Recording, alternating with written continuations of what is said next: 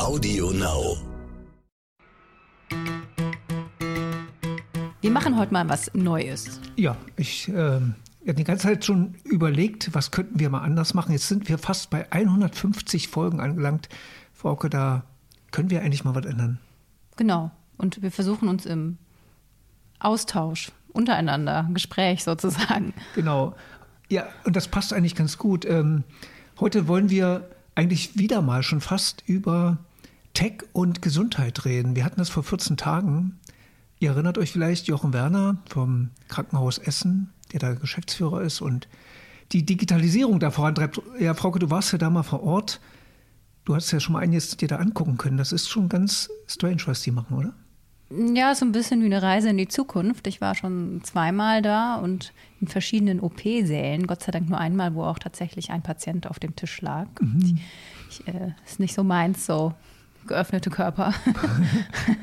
Aber äh, zumindest die arbeiten doch äh, mit sehr viel Technologie inzwischen. Die haben da AR-Brillen, also erweiterte Realität, die äh, mit 3D, mit verschiedenen Scan-Programmen und natürlich vor allem auch mit künstlicher Intelligenz und damit sind wir ja schon quasi beim Thema. Genau.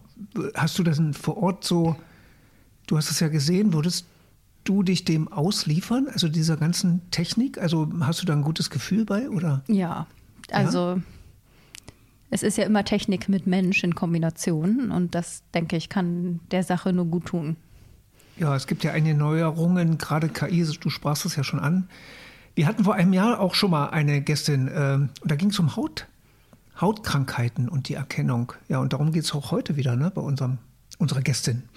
Genau, wir haben mit ihr gesprochen, wollten mal hören, wie es so läuft und haben einige delikate Details ja, also, erfahren. Also, äh, wollen wir das Wort aussprechen? Nein, das hören wir gleich in der Folge. Natürlich. Ja, es geht um, ja, das könnt ihr gleich hören. Ich, es äh, war dann doch sehr überraschend.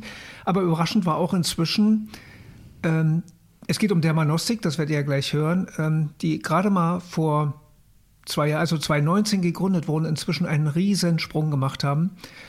Darüber sprechen wir gleich und vor allen Dingen auch die Konkurrenz ist mit eingestiegen. Google ist dabei.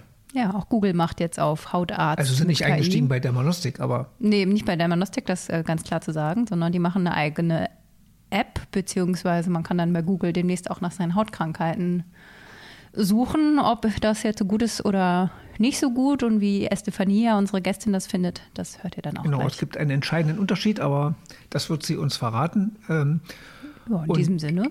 Ja, wünschen wir viel Spaß bei unserer neuen Folge.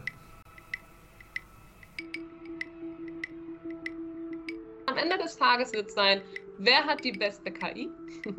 wer hat die beste künstliche Intelligenz? Das heißt Accuracy, wie genau das ist, ja, und ähm, da spielt auch eine ganz wichtige Rolle, wie man das von vornherein programmiert. Wir haben die TÜV-Zertifizierung äh, durchgemacht. Ja, da, da kann ich wirklich auch separat allein nur darüber ein Buch schreiben, was wichtig ist. Ja. Ähm, ja, das hat Google natürlich nicht in der Form. Äh, bei der Manostik äh, habe ich äh, so viele Penisbilder wie noch nie vorher in meiner Karriere als Dermatologin gesehen. ja, andere bekommen das auf ihren Social Media Accounts zugeschickt.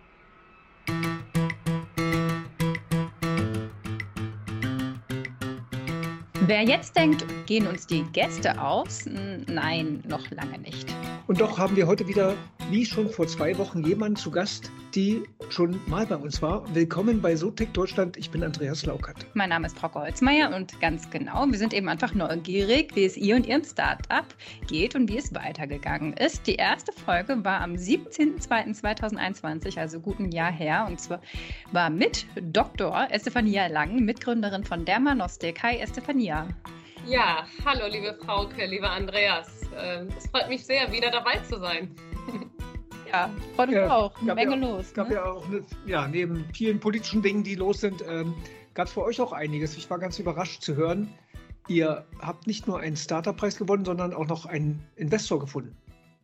Ja, das stimmt. Wir haben die äh, Anschlussinvestitionsphase ähm, auch abgeschlossen erfolgreich Und wir sind sehr stolz und glücklich, ähm, ja, verkünden zu können, dass wir zum einen äh, mit unseren, in Anführungsstrichen, Altinvestoren, damit ist nämlich nicht das Alter gemeint, sondern dass das schon Investoren sind, die unserem äh, ja, Bestand, die zu unseren Bestandsinvestoren gehören, ähm, dabei haben sondern auch ähm, ein ebenso ähm, deutsches Unternehmen, äh, zwar kein Startup, sondern Konzern, nämlich Bayersdorf.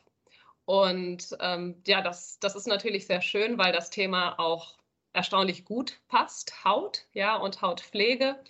Und mhm. genau, das war so das Highlight des Ende des Jahres bis Anfang äh, diesen Jahres. Wir hoffen jetzt, dass alle euch kennen, beziehungsweise die euch nicht kennen, jetzt mal reinhören in die Folge vom 17.02. Aber wer dafür jetzt gerade keine Zeit hat, vielleicht noch mal in zwei Sätzen, äh, was macht ihr bei der Monostik? Bei der Monostik ähm, geht es darum, dass man den Prozess des zum Arzt gehens äh, und jetzt konkret gesagt zum Dermatologen, zum Hautarzt, digitalisiert wird. Das heißt, die Patienten senden drei Bilder von deren Hautveränderung. Sie laden das über eine App, über die Dermanostik-App hoch und füllen einen kurzen Fragebogen aus. Ähm, das sind einige Fragen zwischen neun und zehn, je nachdem. Und innerhalb von 24 Stunden erhalten die Patienten eine Diagnose, eine Therapieempfehlung und ein Rezept, entweder vor Ort nach Hause geschickt oder an die Apotheke der Wahl, die ebenso vor Ort oder auch digital weitergeleitet werden kann. Hat sich denn irgendwas geändert seitdem? Äh, 25 Euro, das ist noch so, oder? Genau, das ist so, dass die Patienten als Selbstzahlerleistung, auch sogenannte Igel-Leistung, das privat bezahlen. Das heißt, alle privat versicherten Patienten erhalten das zurückerstattet von der jeweiligen privaten äh, Krankenkasse. Und bei den gesetzlichen haben wir mittlerweile jetzt äh, wieder neue Erfahrungen gesammelt und gesehen, dass viele Patienten, die tatsächlich nachweisen können, dass sie ähm, nicht früher einen Termin beim Hautarzt vor Ort erhalten haben, tatsächlich auch die 25 Euro von der gesetzlichen Krankenversicherung auch erstattet wurde. Und ähm, wir sind natürlich jetzt auch mit vielen äh, verschiedenen großen gesetzlichen Versicherungen in ja, Gesprächen schon auch sehr weit, sodass wir auch ähm, ja, bald erwarten, dass auch die gesetzlichen Krankenkassen äh, die eine und die andere auch uns übernehmen. Genau. Mhm. Dann lass uns doch noch mal kurz über Bayersdorf sprechen. Wie, wie kommt man da zusammen und ist es für euch besonders vorteilhaft, dass das jetzt ein großer Konzern ist, so kleineres Startup in Anführungszeichen trifft auf so ein äh, Riesenschiff? Ja, also es ist eine gute Kombi, ja, weil Riesenschiff, man weiß, die Prozesse sind sehr festgefahren und manchmal sind ähm, ja gewisse Entscheidungen oder Lenkungen vielleicht nicht so ganz schnell durchgeführt wie bei einem Startup. Das sind wir. Wir können schnelle Entscheidungen treffen. Und ähm, es ist so, dass äh, Bayersdorf auf uns zugekommen ist äh, zu einem sehr frühen Zeitpunkt ähm, der Gründung und wir über eine Kooperation gesprochen haben. Ähm, also ganz konkret gesagt, eine Webseitenkooperation. Und ähm, das hat sehr gut funktioniert. Also es hat auch ähm, ja, sehr gut auf den Patienten äh, und auf deren äh, Kunden gewirkt. Und so haben wir gesagt, können wir uns sehr gut vorstellen, gemeinsam zu kooperieren. Aber an der Stelle ist das für mich auch sehr wichtig zu erwähnen, dass wir äh, weil das wäre jetzt vielleicht die logische Konsequenz, dass man denkt, okay, jetzt verschreiben die Ärzte von der Manostik nur Bayersdorf Produkte. Nein, so ist es nicht. Unsere Ärzte haben komplette äh, Therapiefreiheit, ne, weil das ist ja auch Gesetz und das will auch keiner. Ja, es gibt äh, zahlreiche Produkte ähm, von, der, von der Firma Bayersdorf und von den, ganzen, äh, von den ganzen Marken, wie zum Beispiel Eucerin etc., die sehr gut sind. Und es gibt aber auch andere große Firmen und auch kleine Firmen, die sehr gut sind und die wir weiter auch ähm, ja, an den Patienten empfehlen. Ja, das hat nichts mit der Therapie auch jetzt äh, zu tun. Ich hätte eher in die andere Richtung gedacht, dass die Leute draußen vielleicht ein bisschen, ein bisschen klein bisschen äh, gesagt haben, na gut, ähm, die schon. Bayersdorf, man cremt sich mit ein und dann kommen Hautveränderungen und dann haben sie schon mal die richtige, die richtige Firma am Start. Weil bei Bayer zum Beispiel gibt es ja auch immer wieder die Diskussion, ähm, Pestizide verkaufen sie und dann hinten dran noch die Medikamente gegen den Krebs dann. Mhm. Aber weiß nicht, da gab es in der Richtung keine bösen Worte oder so. Also habt ihr da was erlebt? Nein, also ganz, äh, sage ich jetzt mal ganz, äh, ganz offen und ehrlich, äh, die Produkte, natürlich kann es immer allergische Reaktionen geben, ja, oder ja, Unverträglichkeiten. Aber das ist jetzt nicht vermehrt aufgefallen. Und ähm, letzten Endes ähm, ist das jetzt nicht so inkludiert, dass der Patient, der äh, das Produkt von Bayersdorf kauft, automatisch auch direkt eine dermatologische mhm. Behandlung hat. Mhm. Also wir sind, äh, das, das ist vielleicht auch wichtig zu betonen für den Zuhörer, ja, dass man äh, bei Dermanostik, äh, unser Fokus ist tatsächlich die Medizin. Und viele äh, haben mal in der Vergangenheit gesagt, Mensch, mach doch Kosmetik, das ist doch voll äh, jetzt im, im Rennen und ja, da, da ist so viel Geld drin und so weiter und so fort. Ja, wir, wir sind aber leidenschaftlich Dermatologen. und wir sind, wir sind wirklich, also wenn es auch eine ähm, ja, wir freuen uns, wenn wir zum Beispiel auch als Konsilärzte arbeiten für große Klinikkonzerne, wo die zum Beispiel keine Dermatologen haben, dass sie uns digital kontaktieren können, wie viel sich ein Patient ähm, ja dadurch auch besser fühlt und ähm, ja, was für Wege man erspart, den Patienten von A nach B äh, transportiert, ja, und, und, und, äh, dass man da dermatologisch, also medizinisch auch wirklich gut helfen, helfen kann. Mhm. Wir haben auch letztes Mal schon ein bisschen über künstliche Intelligenz gesprochen, die ihr ja auch einsetzt. Und da seid ihr jetzt mit Adesso zusammen, einem KI-Spezialisten, richtig? Und da geht es um maschinelles Lernen und Automatisierung von Diagnosen. Äh, ich meine, das kannst du natürlich besser erklären. Äh, was heißt das? Ihr müsst euch das gar nicht mehr anschauen und die KI macht und ihr macht noch einen Haken dran, oder? Ja, Frauke, da bist du schon ein paar Jahre weiter. ich, muss, äh, ich muss sagen, ähm, bei der, bei der künstlichen Intelligenz ist es so, dass wir sie aktuell nicht einsetzen, aber äh, selber programmieren. Das heißt, anhand der Bilder, äh, die wir bekommen, ähm, sind wir in der Lage, gewisse Muster ja, zu erkennen und das natürlich in die Programmiersprache zu übersetzen. Ne? Und da gibt es natürlich ähm, Unterschiede. Ich hole mal ein bisschen aus. Ähm, bei Adesso haben wir einen äh, ja, ganz tollen Workshop gemacht und ähm, auch geschaut, ja, was sind ähm, ja, Schwierigkeiten und was sollte man auf jeden Fall ähm, ja, beachten, wenn man sowas macht, weil es sagt ja keiner, wie das, wie das funktioniert, ist ja auch gar nicht so leicht. Und dann gibt es auch Unterschiede. Wir haben zum Beispiel äh, im Rahmen der Qualitätssicherung, kann zum Beispiel bei uns ein, ein Arzt, der Akne diagnostiziert, beispielsweise kein Medikament aufschreiben, was mit Akne nichts zu tun hat. Das sind kleine Algorithmen, ja, das sind so, ähm, ja, Sicherheitsmechanismen. Ähm, und das nennt man ähm, ja ganz normale Algorithmus oder Machine Learning. Das heißt, wenn das und das passiert, dann kann nur das und das kommen. Aber die KI an für sich, worüber viele reden und wo man sagt, ja, ersetzt es denn irgendwann den Menschen? Das ist etwas komplexer und das sind äh, Deep Learning Systems. Also man kann sich das vorstellen wie eigene Nervenzellen ne, im, im irgendwo, ja, da in der Computerwelt, die auch anders lernen als wir. Das heißt, ich würde ja dem äh, der künstlichen Intelligenz nicht erklären, zum Beispiel die ABCD-Regel, die jeder von uns kennt, von den Muttermalen, ist es so oder so, sondern die, diese, diese äh, neuronale Systeme die arbeiten ganz anders. So.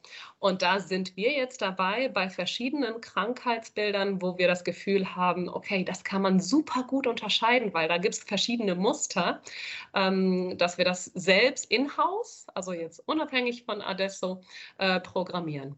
Mhm. Genau, das hast du uns ja auch mal erzählt, als wir uns mal getroffen haben in Düsseldorf, dass du da schon sitzt und äh, ja, was auch immer machst. Das kannst du ja vielleicht noch mal kurz erklären. Genau, es geht ja, ihr müsst eine KI wird ja dann entsprechend über viele, viele Bilder trainiert. Ja. Wo bekommt ihr die her? Macht ihr die von euren Patienten? Das wäre, ihr hattet zwar 40.000, aber das sind ja wahrscheinlich nicht genug, um eine KI vernünftig zu trainieren. Ne? Man braucht ja 40.000 pro Krankheitsbild wahrscheinlich oder mehr. Gibt es da Möglichkeiten weltweit, sich sowas zu organisieren? Genau, es gibt äh, offene Banken, Datenbanken, äh, äh an denen man äh, ja, zugreifen kann Und natürlich muss man auch unterscheiden, ähm, was für Bilder habe ich. Habe ich Bilder, die von verschiedenen Dermatologen überprüft worden sind? Habe ich Bilder, die bereits vielleicht ähm, bioptisch gesichert worden sind? Das heißt, dass jemand dann unter Mikroskop die Diagnose tatsächlich ähm, ja, verifiziert. Ne, verifiziert hat. Ähm, das ist, es sind wahnsinnig große Unterschiede und auch bei den Krankheitsbildern. Deswegen ist es schon wichtig, dass das medizinisch, also ne, aus, aus ärztlicher Sicht, gut überprüft wird, ähm, was, was denn überhaupt Sinn hat. Ja, wir weiß nicht, ob wir letztens schon darüber gesprochen hatten, aber wir haben ähm, gesehen, dass zum Beispiel viele Patienten, männliche Patienten, uns Bilder aus dem Intimbereich schicken weil es natürlich ganz praktisch ist, äh, wenn ich da was habe. Und beim Mann ist es anders wie bei der Frau. Man sieht es äh, schneller, behaupte ich jetzt mal hier. Ähm, du bist die ähm, Expertin, also ja. wie glauben wir das? ähm, dann, dann ist es natürlich einfacher, direkt, ähm, dann ist es natürlich einfacher, äh, direkt ein Bild zu machen äh, und das über die App hochzuladen, anstatt beim Hausarzt vor Ort oder Hautarzt vor Ort, wo vielleicht auch der Nachbar sitzt oder die Nachbarin die ja, dann, ja. wer auch immer, genau, dann fragt, Mensch, was machst du denn hier? Ähm, und ähm, es gibt auch zahlreiche internationale Studien, die zeigen, dass äh, tatsächlich, was, die, was das Thema STI, also Sexual Transmitted Infections, also sexuell übertragbare Infektionen, dadurch schneller entdeckt werden, weil die Hemmschwelle niedriger ist. Mhm. Und ähm, genau, da bin ich sehr gespannt auf die nächsten äh, ja, soziodemografischen und ähm, statistischen, insgesamt statistischen Daten, die wir äh, auch demnächst veröffentlichen werden. Ähm, weil es ist, muss man ganz klar sagen, ähm, ne, Zitat, äh, bei der Manostik äh, habe ich äh, so viele Penisbilder wie noch nie vorher in meiner Karriere als Dermatologin gesehen. ja, andere bekommen das auf ihren Social Media Accounts zugeschickt. Aber gut. Ja, die sind keine Hautärzte. Aber ja. Ähm, Gott. Wenn wir das dann in einen Text gießen wollen, also ich stelle mir die Überschrift schon vor bei. Ja. Aber ähm, wenn ihr dann so viel Datenmaterial habt, ist es da, macht ihr dann quasi auch Grundlagenforschung? Ich meine jetzt im Sinne von ja, ja. die KI, die ihr programmiert. Gibt es das auch schon in anderen Ländern? Äh, und ihr ergänzt euch und zusammen werden die Algorithmen, wird die KI noch schlauer oder seid ihr da ja. wirklich quasi Pioniere? Ähm, genau, also wir haben sowohl als auch, wir haben ähm, auch, ähm, was das Thema Penis angeht, ähm, ich habe mir auch selbst alle Atlantien für Penis- und Genitalbilder gekauft, die es gibt. Ähm, auch ich meine jetzt nicht unbedingt nur darauf, sondern ja, insgesamt. Eine Bibliothek muss ja toll sein. Aber erzähl ruhig. Genau, und ähm, ich muss sagen, ich habe gesagt, okay, äh, mit den Bildern, die wir jetzt schon haben, haben wir ähm, ja sehr, sehr viel ähm, zu tun. Zum Beispiel haben wir die Diagnose Balanitis, das heißt Entzündung der Vorhaut, äh, direkt klassifiziert in ganz unterschiedlichen verschiedenen Balanitiden, ja, weil äh, das ist ja nur eine Schublade, im Grunde ähm, ein, ein Sammelbegriff, ja, für, für Entzündung. Aber was heißt das denn genau? Ist es eine Entzündung durch durch ein Allergen, zum Beispiel Latex? Ist es eine Entzündung durch Reibung? Ist es eine Entzündung durch einen Erreger? Pilz, Bakterium, äh, ja, was auch immer. Ähm, oder Viren. Ne? Und ähm, das ist das, was wir alles klassifiziert haben und wo jeder Arzt, der neu zu uns kommt, wirklich sagt, äh, Mensch, was ist das für eine Ausbildung? Ja, und das ist das, was ich meine. Wir füttern die KI, aber die KI wird uns auch irgendwann auch helfen, indem sie uns sagt, Mensch, hast du auch daran gedacht?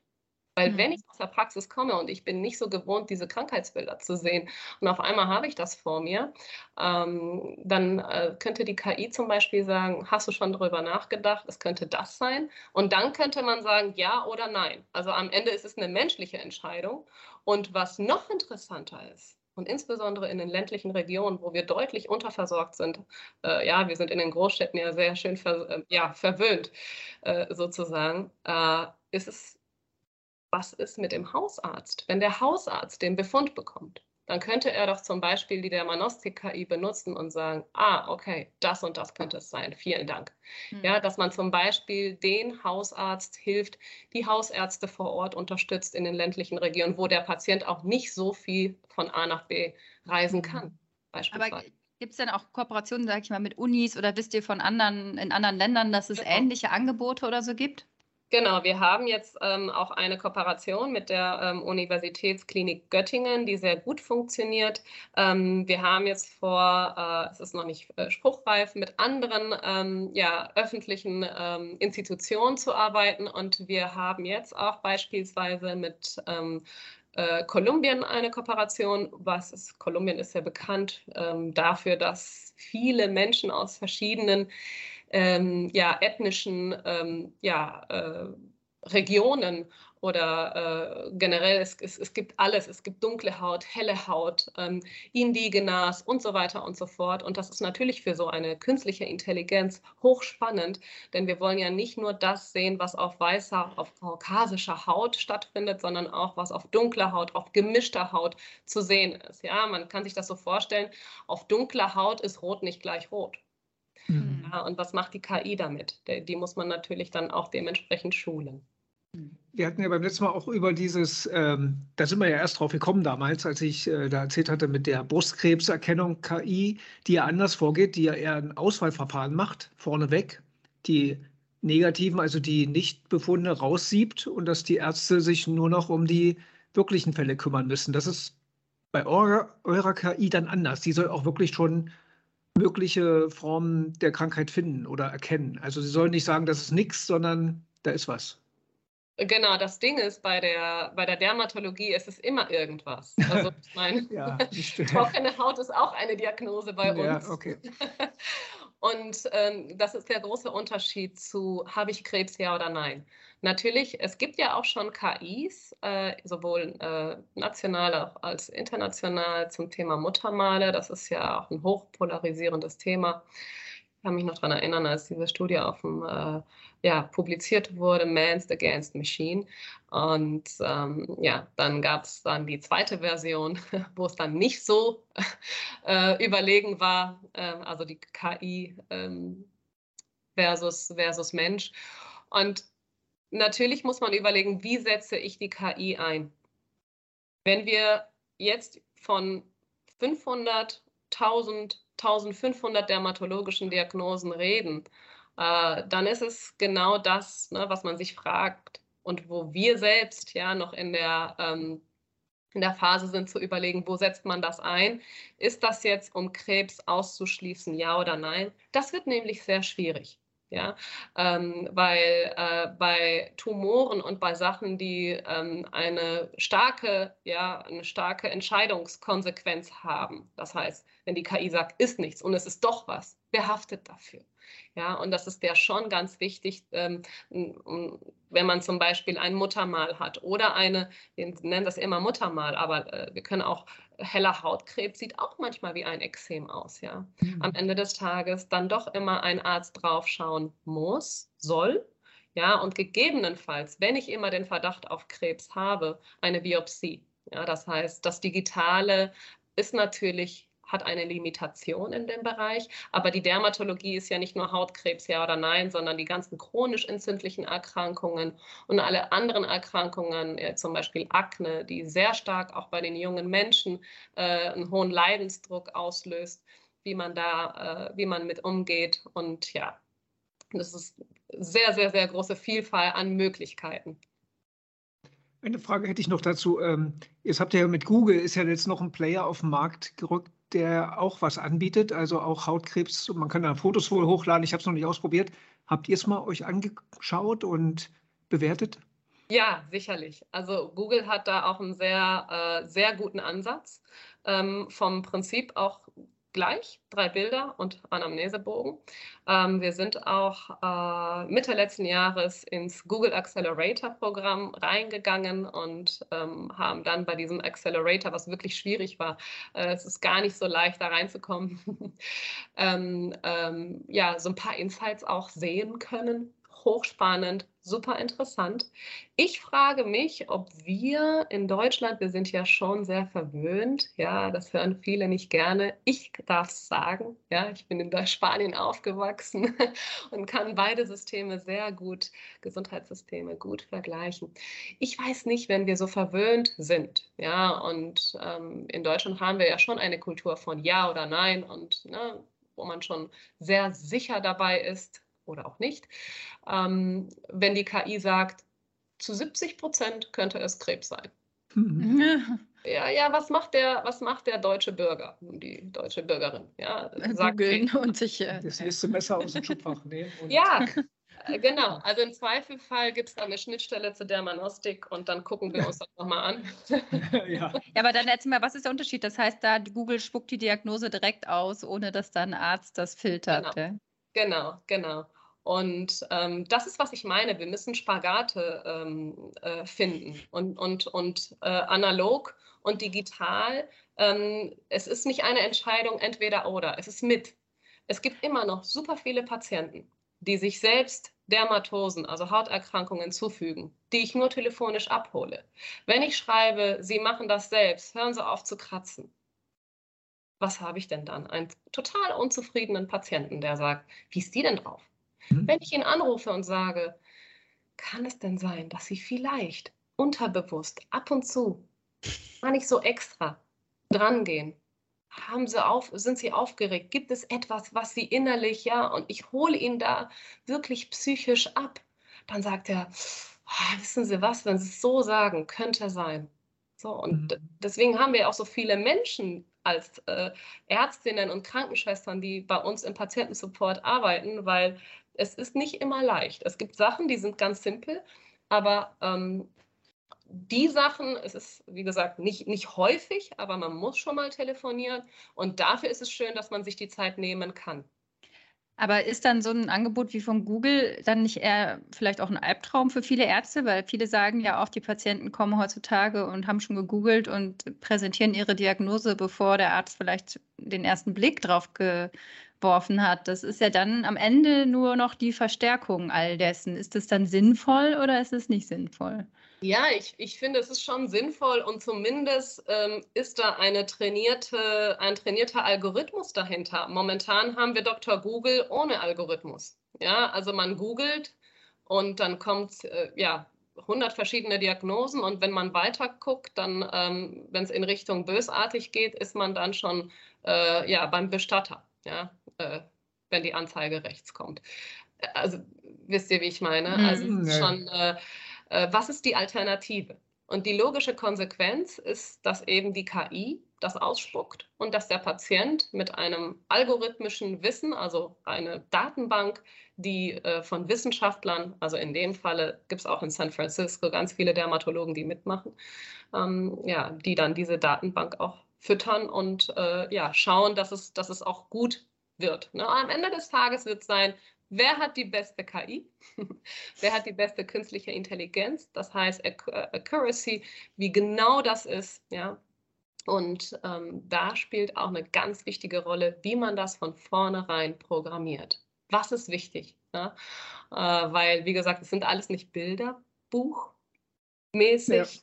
Befunde, die wir haben, sondern ihr kennt das ja von den ganzen Selfies etc. Da ist der ganze Hintergrund dabei, da ist der, die Lichtverhältnisse sind anders und, und, und.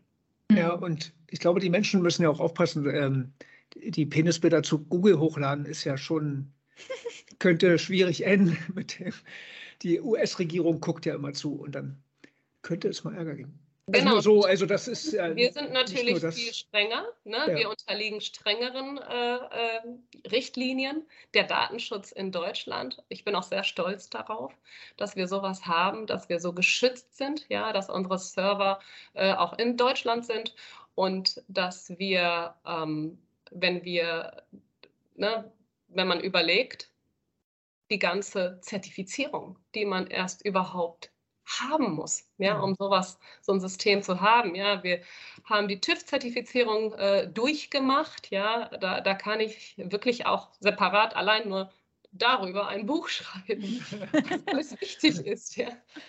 Ähm, ja, das hat Google natürlich nicht in der Form. Das stimmt. Deswegen haben sie es einfacher. Ja, ja, klar. Aber äh, Entschuldigung, ja. nicht noch dazu. Aber deswegen wäre meine Frage: Wie gut ist der Algorithmus wirklich von Google oder trainieren die den nicht einfach mal so rotzfrech und billig mit unseren Bildern? Das wird und, sich zeigen. Wenn, ja. äh, wenn, das, äh, wenn das veröffentlicht ist, Andreas, haben wir noch einen Podcast. okay. Ähm, vielleicht mal noch ein anderes äh, Thema, nur so insgesamt. Wir haben uns ja während Corona jetzt kennengelernt und es ist ja immer noch irgendwie Corona hat hat jetzt was, hat jetzt diese Pandemie was gebracht in Richtung Digitalisierung im Gesundheitswesen? Also ein E-Rezept habe ich jetzt auch noch nicht bekommen bisher. Ja, das stimmt. Aber ähm, ich denke mal so, ich versuche das ja immer positiv zu verpacken. Äh, Wenn es die Pandemie nicht gegeben hätte, dann wäre das E-Rezept erst in acht Jahren vielleicht da.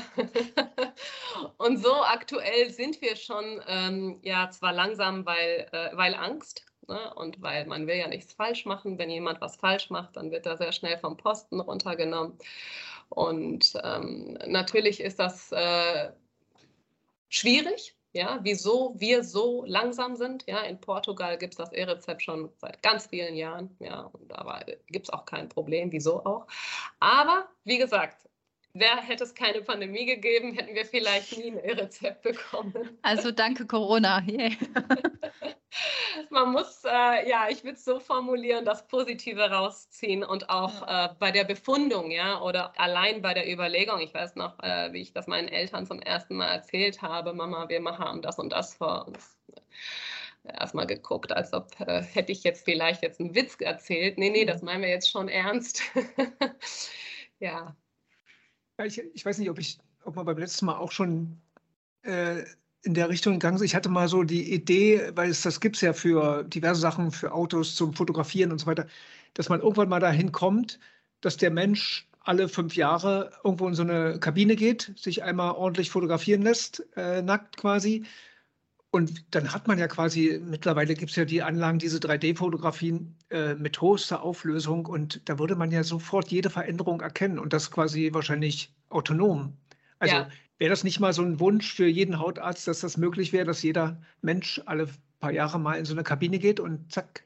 Ja, absolut. Das ist äh, vollkommen richtig. Die Kabinen gibt es auch schon ähm, aus den USA. Und das Problem, was es hier gibt, ist ein äh, klassisches Problem, ähm, ja, durch die historisch bedingte ähm, Abrechnung. Mhm. Ja, nach Kassensitzen etc. Und dass natürlich die ganzen Bezifferungen auch sehr, ähm, ja, schon renovierungsbedürftig sind, ist die Frage, wer bezahlt das? Ja, weil das ist natürlich mit einem hohen Investment so, so ein Gerät und dann äh, geht der Patient da drin, also da rein und das kostet dann vielleicht 90 Euro. Wäre der Patient bereit, das aus der eigenen Tasche zu bezahlen? Stimmt. Ja. also würde ich jede Wette, das also da ist ja, ja jedes MRT teurer. Genau. Ich habe jetzt einfach 90 Euro gesagt. Äh, Ach vielleicht Ach so. okay, vielleicht sind es auch 900 Euro. Ja, Dann und ist die Frage, ob man in, in, in, Großstädten nicht sowas mal initiiert. Ja, ne? Das Ding baut ist, glaube ich, nicht so teuer. Das ist jetzt kein Millioneninvestment pro Kabine, glaube ich. Ne? Oder? Also je nachdem, äh, wenn man so eine, so zum Beispiel, nehmen wir jetzt mal Köln, äh, verschiedene Kabinen, äh, Schildergasse und äh, nehmen wir Düsseldorf, ist Düsseldorf, Königsallee und und und. Ähm, es ist auf jeden Fall ein Pilot, äh, ein Pil eine Pilotstudie wert, denn ich glaube, dass viele das machen würden. Ja, wenn man da reingeht, dann äh, entkleidet man, also man kann das äh, abriegeln, man entkleidet sich und dann äh, gibt es da ja zig kleine Kameras, die alles festnehmen. Ähm, das ist ja, ich kenne das, ich habe das mal gesehen mit, das hatten wir mal gesehen auf diversen Messen schon, diese dann daraus 3D-Figuren machen. Oder ich weiß, dass eine Autovermietung sowas mit Autos macht. Da werden die Autos einmal fotografiert und millimetergenau jeder Schaden quasi registriert. Und warum soll das nicht beim Menschen möglich werden in Haut? Problem. Ne? Also es wäre ideal eigentlich die Variante. Ne? Absolut. Wir haben, äh, ich weiß nicht, äh, in Spanien war es zumindest so, es gab ja diese Kabinen, um äh, Passfotos zu machen. Ja. Also in der Retro-Version. Ähm, es ist genau das. Why not? Ja, und äh, solange keiner die Tür aufmachen kann und man ist da äh, entkleidet, äh, kann man das auch super bequem machen. Und letzten Endes könnte das System sagen: Oh, die fünf sind auffällig, äh, gehen Sie zum Hautarzt. Ja, und dann hat man vielleicht nicht sechs Wochen äh, bis zum Termin, sondern ein bisschen früher. Ja. Hm. Hast du sowas schon mal gesehen? Also oder ausprobiert? Nee, noch nicht. Nein, noch nicht. Ich hab's, äh, letztes Mal haben wir das so bei unserem äh, ja, Höhepunkt des Podcasts damit fantasiert. Und äh, ja, das ist wahrscheinlich auch Teil der Zukunft. Wann ist natürlich die Frage, wie schnell wir uns entwickeln. Ja, wir haben ja jetzt momentan gesellschaftlich große äh, andere Probleme, ja, jetzt nicht Gesundheit, sondern ähm, ja, politisch gesehen und das muss natürlich eine Gesellschaft alles so auch verarbeiten, ja, den nächsten Schritt äh, in Sachen Digitalisierung. Aber definitiv ist das die Zukunft. Mhm. Wo wollte ich jetzt hin? Ich, ich weiß es nicht.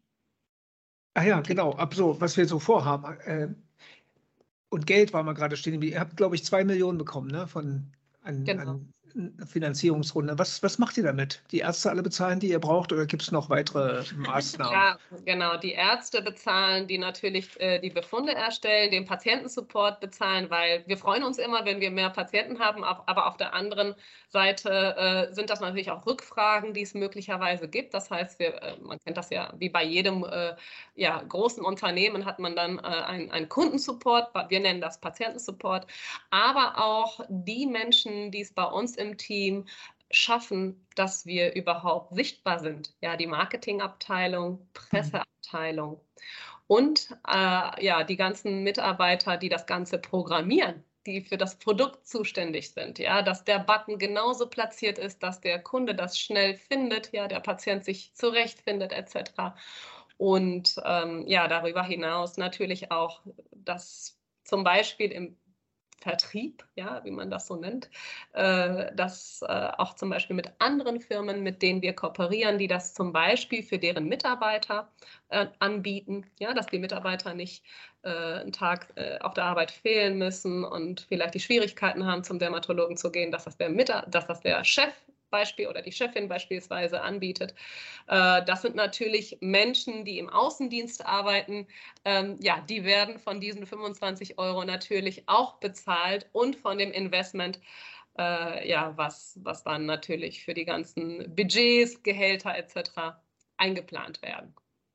Ja, spannend. Ja. Wie viele Mitarbeiter habt ihr jetzt? Äh, also momentan haben wir um die 30 Mitarbeiter. Ja, wenn man, äh, es ist natürlich so, manche sind äh, auf Honorarbasis, ja, manche ja. sind äh, fest angestellt. Man kennt das, man kennt das ja von der Startup-Welt. Äh, nicht alle sind in Deutschland. Ne? Wir haben auch äh, einige Programmierer äh, im Ausland. Und ähm, ja, so kommt viel zustande auf einmal. Ja, denkt man, wofür braucht man so viel Geld? Ja, das geht ruckzuck schnell weg, wenn man dann die ganzen Abgaben etc. bezahlt. Ja, und da haben wir natürlich uns als ähm, ja, ungewöhnliches ähm, Vier-Ärzte-Gründerteam ähm, wahnsinnig viel dazugelernt. Ja, also von der ganzen BWL-Geschichte. Ja, man geht als Arzt sehr, ich würde mal sagen, naiv ran. Ja, wenn man mhm. dann sieht, ja. was, was das alles kostet, ja, und was das alles für Hürden sind, auch Datenschutz, Mitarbeiter nur damit beschäftigt, mit Datenschutz. Ja, aber Naivität kann ja nicht schaden, sonst hättet ihr es vielleicht nicht gemacht. Ja, Wer weiß. Genau, wenn man zu viel überlegt, genau. Ja, super. Dann war ja, hat sich ja gelohnt, nach einem Jahr nochmal zu sprechen. Ja, Vielleicht vielen in einem Jahr wieder, wer weiß, was dann ist.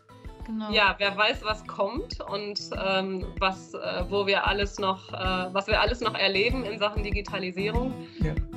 Bin ich auch sehr gespannt. Toll. Entlassen wir Sie jetzt aus der Schulnotenfrage. Ja, genau. Ja. Würde ich sagen. Ja, danke, ja, Stefania. Ja, danke. Danke euch, war sehr schön.